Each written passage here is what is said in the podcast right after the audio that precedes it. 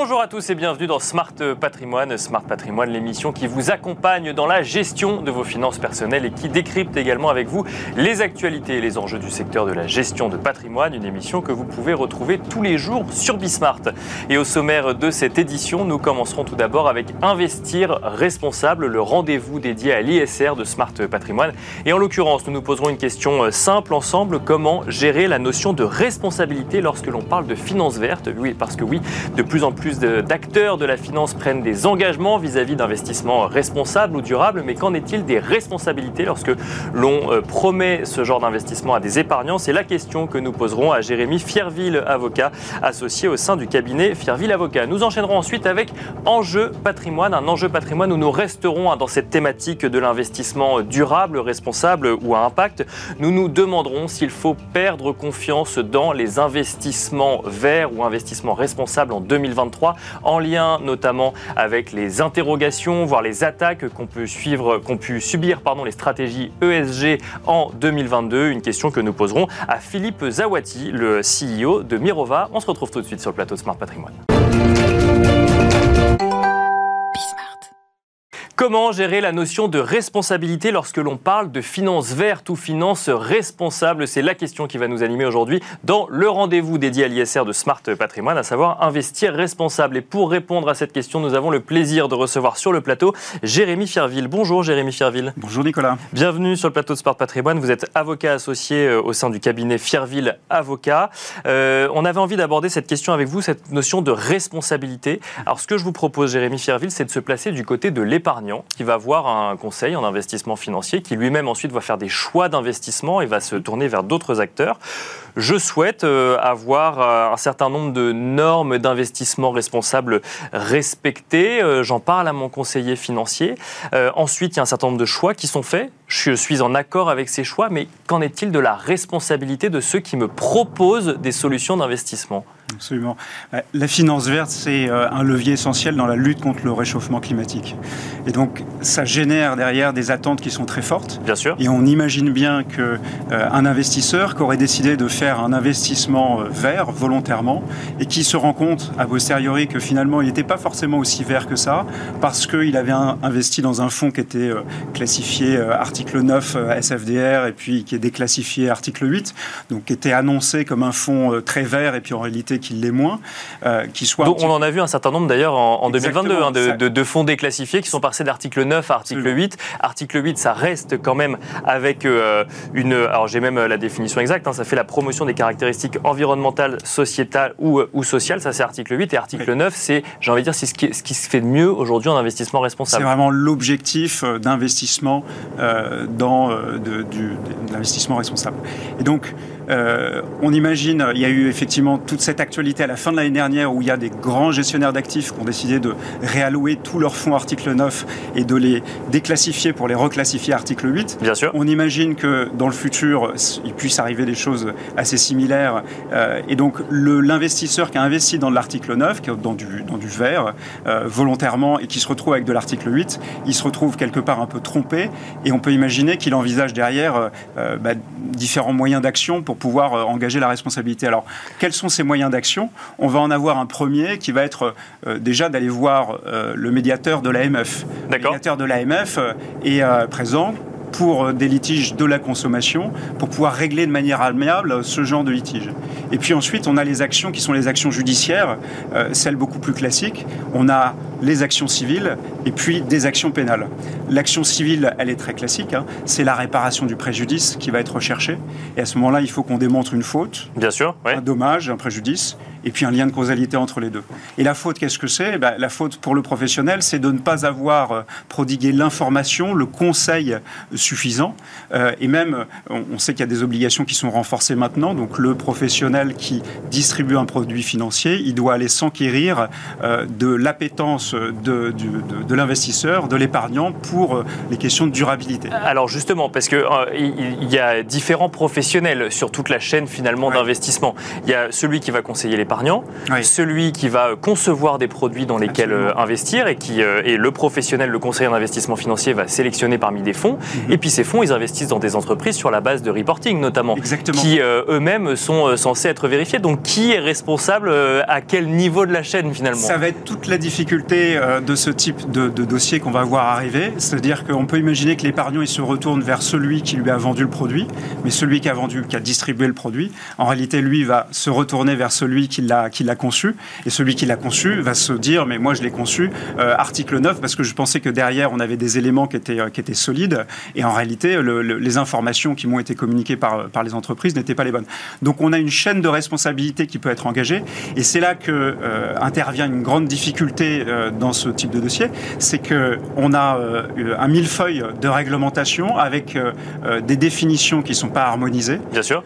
et donc, ils vont faire qu'on a une insécurité juridique, un flou juridique qui va être propice bah, aux actions judiciaires, qui va être propice également au greenwashing.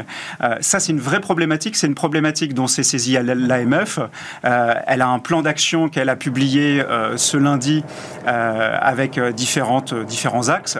Un des axes, c'est euh, clarifier la réglementation financière, parce qu'il y a trois grands textes au niveau communautaire, mais si on élargit sur les problématiques ESG euh, e euh, plus sociétales, on a 13 textes qui parlent de choses qui sont similaires. Et donc il faut harmoniser toutes ces définitions-là. Derrière, pour le juriste, pour celui qui veut engager la responsabilité devant un tribunal, évidemment qu'on a beaucoup, beaucoup de fondements juridiques mais alors, à utiliser. La, question que ça pose, et le fait que l'AMF s'intéresse au sujet pose encore plus la question, c'est quelle grille de lecture pour décider si oui ou non un épargnant a été floué dans ses décisions d'investissement Ça, ça sera au juge de le déterminer sur la base de l'interprétation des, textes qu'il va faire et sur la base des textes qui vont être le fondement des actions.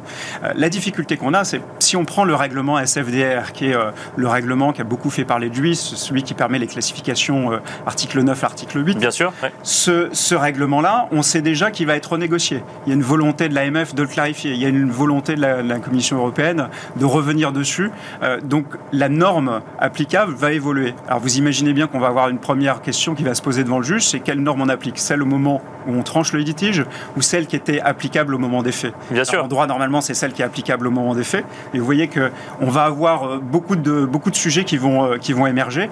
Là, on est uniquement sur les questions civiles, mais il y a la question pénale qu'il ne faut pas oublier. C'est-à-dire qu'il y a tout un tas d'acteurs qui sont en train de faire émerger les problématiques et les fondements euh, de nature pénale et aller devant le juge pénal pour dire vous m'avez vendu quelque chose qui ne correspond pas à la réalité, c'est une pratique commerciale trompeuse. D'accord. Et donc, j'engage la responsabilité, votre responsabilité pénale. Donc derrière, on a euh, amende, euh, on a euh, peine de prison éventuellement pour le dirigeant, et puis derrière, on a des dommages et intérêts évidemment, et puis des peines complémentaires qui peuvent alourdir le tout. Ça, c'est vraiment un fondement juridique qui est celui qui est beaucoup utilisé par, par les associations pour dénoncer le greenwashing et qui va probablement monter en puissance énormément.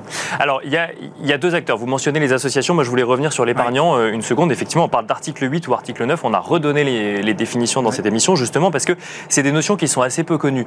Donc, est-ce qu'on peut se retourner vers son euh, conseiller en investissement financier ou remonter la chaîne quand soi-même, en fait, on ne savait pas vraiment quelle était la différence entre article 8 ou article 9, mais qu'on a dit qu'on voulait investir en lien avec ses valeurs Il y a une obligation d'information, il y a une obligation de conseil. Donc, si on a une, expression de besoin qui va se faire de la part de l'épargnant, qui va dire, moi, je veux vraiment pour mes petits-enfants une, planète qui soit vivable, donc je veux quelque chose, ce que vous avez de meilleur en termes de, de green, et que derrière, on lui vend quelque chose qui ne correspond pas, alors oui, évidemment, il y aura la possibilité d'engager la responsabilité de celui qui a conseillé et qui a orienté vers un investissement qui ne correspondait pas aux besoins et à la volonté. On aura ce qu'on appelle, euh, de manière très classique, hein, depuis le, Code civil 1804, un vice du consentement. Le consentement euh, de, la partie qui s'est engagée, qui a souscrit, euh, aura été vicié. Au, bémol, ou en tout cas de, ma vision des choses, que Aujourd'hui, même les acteurs de la finance responsable ne savent pas ce qu'il y a de meilleur en matière de grid ou en matière d'investissement. Donc, et on a une, une, juridiction qui est encore un petit peu floue. Donc, on imagine qu'il y a une sorte de droit à l'erreur quelque part, puisqu'on ne sait pas encore quelle est la stratégie claire sur le sujet. Certainement, certainement qu'il y aura euh, beaucoup de voilà, on, prendra en considération ces normes-là avec euh, avec une marge d'interprétation qui va être qui va être importante de, la part du juge. On a on a procédé, euh, c'est le président de l'AMF, l'ancien président qui le disait, on, on a en fait procéder à l'envers. C'est-à-dire qu'on a commencé par donner des obligations d'information de la part des fonds sur la classification de, des fonds. Bien sûr, oui. Voilà, on a des obligations aux sociétés de gestion, avant même de se poser la question de comment on faisait remonter l'information des entreprises vers les fonds pour que les fonds soient en mesure de pouvoir dire, ben voilà, là on est sûr et certain que c'est l'article 9. Voilà. Donc on imagine bien les moyens de défense que les, fonds vont pouvoir euh, soulever en réponse aux, engagements de responsabilité qui, vont, qui pourront être faits.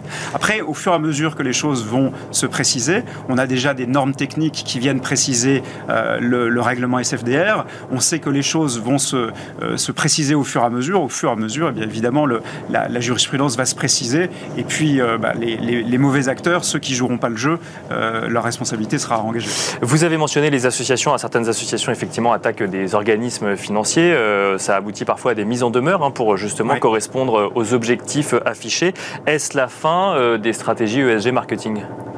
Probablement pas. Euh, vous faites référence sur la mise en demeure à celle qui a été euh, euh, adressée à, BNP Paribas à la fin de l'année dernière.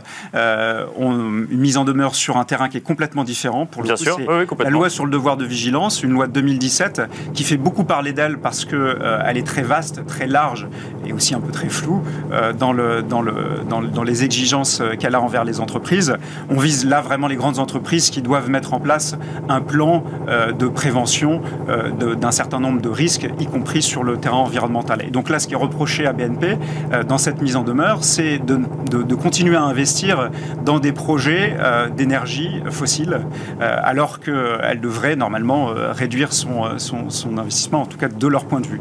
Cette action-là mise en demeure, s'il n'y a pas de réponse dans les trois mois suivant la mise en demeure, je crois qu'elle était fin novembre de mémoire, dans les trois mois, eh il y aura une action judiciaire qui va pouvoir être engagée par les trois associations qui, qui sont mobilisées. Et alors justement, alors, si on prend cet exemple, mais on, part de cet exemple pour élargir euh, euh, un petit peu. Euh, on, sait hein, que des fonds qui investissent à 98% dans le vert investissent aussi dans des, dans des zones un petit peu grises. Hein. c'est la part grise des fonds, ça tout le monde le sait, donc personne n'est floué sur le sujet. Et qu'en est-il justement de ces, de ces investissements non verts, de ces économies, de ces secteurs d'activité non verts? Est-ce que ça veut dire que ça va devenir presque... on, va, on va être coupable d'investir finalement dans ces... Dans, ces... C'est un grand sujet, c'est un sujet qui a été euh, remonté d'ailleurs euh, à la fin de l'année dernière euh, par le, président de Dassault qui a dit mais attendez, moi je suis, je n'ai pas une activité ESG, mais il faut quand même que j'ai accès à un financement qui soit compétitif par rapport à mes concurrents. Donc il a soulevé cette problématique-là. Et c'est vrai que le, le, la finance verte a eu tellement de succès qu'elle a réorienté des, flux massifs et des engagements de la part de banques dans, cette, dans ce type d'activité au détriment peut-être parfois d'activités qui sont pourtant des activités stratégiques, qui sont des activités souveraines. On imagine bien qu'à l'heure actuelle, il est compliqué de se, passer du secteur de la défense, et donc il faut assurer une cohabitation entre les deux. Mais en tout cas, ce qu'on peut dire, c'est que si cette question se pose, c'est que euh, l'allocation des ressources vers la finance verte s'est faite euh, vraiment avec énormément de succès, et on sait que le plan de la Commission européenne, en hein, lançant le, Green Deal, c'était plus de 1000 milliards d'euros qui soient réalloués euh, vers la, redirigés vers la finance verte à l'aide de ce cadre juridique qui est encore en cours de construction. Merci beaucoup Jérémy Fierville d'être venu sur le plateau de Smart Patrimoine. Je rappelle que vous êtes avocat associé au sein du cabinet Fierville Avocat. Merci beaucoup. Merci Nicolas. Et quant à nous, on se retrouve tout de suite dans Enjeu Patrimoine. Et nous enchaînons à présent avec Enjeu patrimoine, un enjeu patrimoine consacré à une question. Faut-il perdre confiance dans les investissements verts? On pourrait également poser la question d'une autre manière. Hein. Faut-il garder confiance dans les investissements verts? Deux revers d'une même pièce avec une question que nous allons poser à Philippe Zawati, CEO de Mirova. Bonjour Philippe Zawati. Bonjour. Bienvenue sur le plateau de Smart Patrimoine. Je rappelle, hein, Mirova, pour ceux qui ne connaissent pas, une société de gestion qui développe une stratégie essentiellement tournée justement vers l'investissement euh, responsable. Et c'est bien d'investissement ISR responsable, durable ou à impact dont on va parler euh, aujourd'hui. Euh, un investissement responsable qui subit de nombreuses attaques hein, depuis, euh, depuis la fin de l'année dernière. On se souvient d'un article publié par un certain nombre de, journalistes et dont Le Monde en France qui parle de tromperie dans les investissements verts. Avant ça, il y avait eu un certain nombre de débats sur l'évolution du label ISR ou encore on pouvait voir une réglementation pas encore tout à fait finalisée qui créait un petit peu du flou vis-à-vis vis-à-vis des épargnants. cette année 2023 débute avec quand même des investissements toujours plus massifs dans euh, justement, des investissements euh, euh, orientés toujours plus massivement dans des investissements verts. Est-ce qu'on peut garder confiance en 2023 dans l'investissement responsable comme on le connaissait en 2022, Philippe Zawati J'espère que oui. aux différentes attaques que vous avez mentionnées, il faut en ajouter une autre qui est dans l'autre sens. Hein. on est un peu entre le marteau et l'enclume aujourd'hui parce que là, vous avez donc donné les attaques qui, qui disent en gros la finance verte, c'est une illusion, tout ça c'est du greenwashing, ça sert à rien. Mais vous avez dans l'autre sens, notamment aux États-Unis aujourd'hui, c'est vrai, effectivement, des attaques qui vous disent la finance verte c'est hyper dangereux parce que ça va déstabiliser l'économie et donc il, il, ne faut, il ne faut pas faire de SG. Et donc vous avez le gouverneur du Texas qui, qui boycotte un certain nombre de banques et de sociétés de gestion parce qu'elles décident de faire de la finance dite verte. Notamment certaines banques françaises qui sont attaquées en France parce qu'elles n'en font pas assez entre guillemets et qui en font trop pour les États-Unis. Bien sûr. Donc vous voyez que cette situation-là aujourd'hui montre qu'on est sur un chemin de crête qui est assez difficile à, à prendre et à franchir, dans lequel on doit à la fois respecter un, certain nombre d'obligations réglementaires euh, qu'on appelle la responsabilité fiduciaire, qui en gros disent euh, bah, on doit apporter la meilleure performance possible à nos investisseurs et en même temps euh, respecter d'autres obligations réglementaires, notamment celles liées à la réglementation européenne, qui est eh bien il faut expliquer, être transparent sur les objectifs environnementaux et sociaux et sur la façon dont on va les dont on va les atteindre. Donc aujourd'hui on est un petit peu dans, dans, cette situation là et il faut bien reconnaître que d'un côté comme de l'autre ces attaques-là, elles ont une certaine pertinence. Il faut pas, euh, je, ne les rejette pas d'un revers de main parce que euh, la problématique. C'est pas un manque de compréhension du coup de la finance. Il y a un manque de compréhension de façon générale et alors simplement le manque de compréhension, il, dépend quand même du type d'interlocuteur. Honnêtement, quand on est le gouverneur du Texas ou quand on est un fonds de pension, on a une bonne compréhension de ce que c'est que la finance verte. La difficulté, c'est plutôt pour les épargnants parce que les épargnants, eux, ils ont accès à une information qui est à travers euh, un label, le label ISR, vous en avez parlé, à travers la réglementation européenne, donc ce ces fameux articles 8, article 9 euh, euh, dont vous venez de parler, donc euh, qui, qui donnent une indication sur est-ce qu'on est un peu vert ou beaucoup vert. Bien sûr. Et, le problème, c'est que si ces indicateurs-là ne réussissent pas à séparer de façon claire ce qui est vraiment bien de ce qui l'est moins, eh bien là on aboutit à effectivement une impasse et euh, un manque de, transparence et d'information pour les épargnants. Et c'est ce qui s'est passé, c'est ce qui se passe un peu aujourd'hui, euh, et c'est ce que l'article du Monde et de certains euh, autres journaux européens a dénoncé il y a quelques semaines. C'est un greenwashing, on va dire. Enfin, c'est un grand mot, un greenwashing. Disons qu'une utilisation de ces standards Bien sûr, euh, qui est euh, un peu à géométrie variable. C'est-à-dire, est-ce que dans un fonds article 9, on doit s'attendre à avoir des énergies fossiles? Est-ce que dans un fonds qui a le label ISR, on doit s'attendre aussi à avoir des compagnies pétrolières? Je pense que la réaction euh, un peu naturelle d'un investisseur épargnant dans le bah, grand public, bah, c'est de dire non. Oui. Et en fait, la réalité c'est qu'il y en a aujourd'hui. C'est qu'il y en a. Oui, bien sûr. mais parce qu'on C'est ça un petit peu le hiatus en quelque sorte euh, entre euh, le euh, l'indication, l'information qui est donnée aux épargnants et la façon dont dont elle est reçue en quelque sorte. Et donc mais alors, il faut qu'on adapte ça. Là-dessus, une question très, très naïve, mais effectivement, quand on voit les performances des sociétés pétrolières ou pétrolières ou énergétiques en bourse, est-ce que on peut, si on les sort des portefeuilles verts, garder des performances en investissement responsable qui soient similaires? Alors, ça dépend de l'horizon d'investissement que vous avez. Sur, euh, sur un horizon, euh, sur euh, les, trois mois ou quatre mois autour de, de, la, de, la, crise et de la guerre en Ukraine, probablement pas. parce que vous avez des compagnies pétrolières qui, qui font des, des, profits absolument délirants et d'ailleurs tout à fait, à mon sens, non raisonnables et qui devraient être taxés différemment. Mais là, effectivement, vous ne pouvez pas vous battre contre ça. Maintenant, la, la question est plus sur une période d'horizon raisonnable pour un épargnant. Quand vous placez sur un fonds action, vous placez sur un fonds en horizon horizon 3 ans, 5 ans. Et là, si vous prenez les performances sur 3 ans, 5 ans des fonds d'investissement responsables, ils sont tout à fait euh, en ligne, voire meilleurs. Enfin, nous, par exemple, chez Mirovar, nos, fonds sur 3 ans, 5 ans, on, est au-dessus des indices, on bat les indices de référence parce qu'il y, y, a des hauts et des bas dans les marchés, il y a des cycles différents dans les marchés. Il y a des cycles où les valeurs de croissance sont favorisées, des cycles où, les valeurs, de, de, value, donc de, de défensive, sont favorisées. Et donc l'important, euh, si on regarde un investissement à long terme, c'est de savoir comment on va passer à travers ces différents cycles-là. Et je suis convaincu aujourd'hui qu'effectivement, euh, la, sélection de, valeurs qui apportent des solutions au développement durable euh, permet d'avoir de la bonne performance financière en même temps que de l'impact environnemental et social. Alors, on a quand même l'impression qu'il y a de plus en plus de monde qui s'intéresse à ces sujets et que ça, euh, finalement, que les, attaques sont principalement dirigées à ce que j'appelle moi les stratégies ESG marketing. Alors, j'ai pas forcément de nom en tête, mais effectivement, de personnes ou en tout cas de, de, stratégies de gestion qui se veulent vertes parce qu'il faut être vert qu'il faut être vert en ce moment. Comment est-ce qu'on fait la différence entre les deux quand on est épargnant aujourd'hui, euh, entre euh, une incertitude finalement, ou finalement une stratégie sérieuse peut quand même investir dans, dans un énergéticien à hauteur de 20% et pour autant avoir une stratégie louable sur le long terme? Alors, moi, je... d'abord, c'est très triste qu'on appelle ça stratégie ESG marketing. Bien sûr, mais on l'entend souvent. J'ai fait du marketing pendant une bonne partie de ma carrière et je trouve que quand on fait du bon marketing, on fait pas ça. D'accord. Hein, donc ça, c'est des, des, stratégies de mauvais marketing. D'accord. Ok. Euh, parce que ça veut dire donner une information trompeuse en quelque sorte. Euh, bon, et eh ben on l'a vu avec le déclassement des fonds article 9 vers article 8, c'est-à-dire que euh, vous avez des standards qui sont mis sur, le, sur la place, sur le marché, par des régulateurs ou par euh, des labels comme le label les standards sont, proposés aux, euh, différents euh, acteurs de, de la place si euh, ils vont trop loin euh, et qu'ils ne respectent pas la, philosophie réelle qu'il y a derrière ces labels-là, eh bien on aboutit effectivement à du, euh, à du mis-selling, à, du, à, de la mauvaise information. C'est ce qui s'est passé avec article 8, article 9, c'est-à-dire que dans un premier temps, beaucoup d'acteurs ont considéré que article 9 serait finalement relativement facile à avoir, ou, ou en tout cas qu'on pourrait faire des fonds dans lesquels on a 80-90% de valeurs avec un véritable impact positif, et puis qu'on pourrait avoir à côté de ça des valeurs un peu moins vertueuses euh, la réglementation, euh, donc l'ESMA, euh, le régulateur, nous a dit, européen, européen, et donc l'AMF en France, nous dit non, non, pas, pas, pas, du tout, c'est pas l'interprétation que j'en ai. la loi qui a été votée par le, Parlement européen, pour moi, s'interprète comme étant chacune des lignes de votre portefeuille, 100% des lignes de votre portefeuille doivent avoir un impact positif, environnemental ou social. Et là, évidemment, il y a rétropédalage parce que euh, euh, ces, gérants savent très bien qu'ils ne peuvent pas justifier le 100%.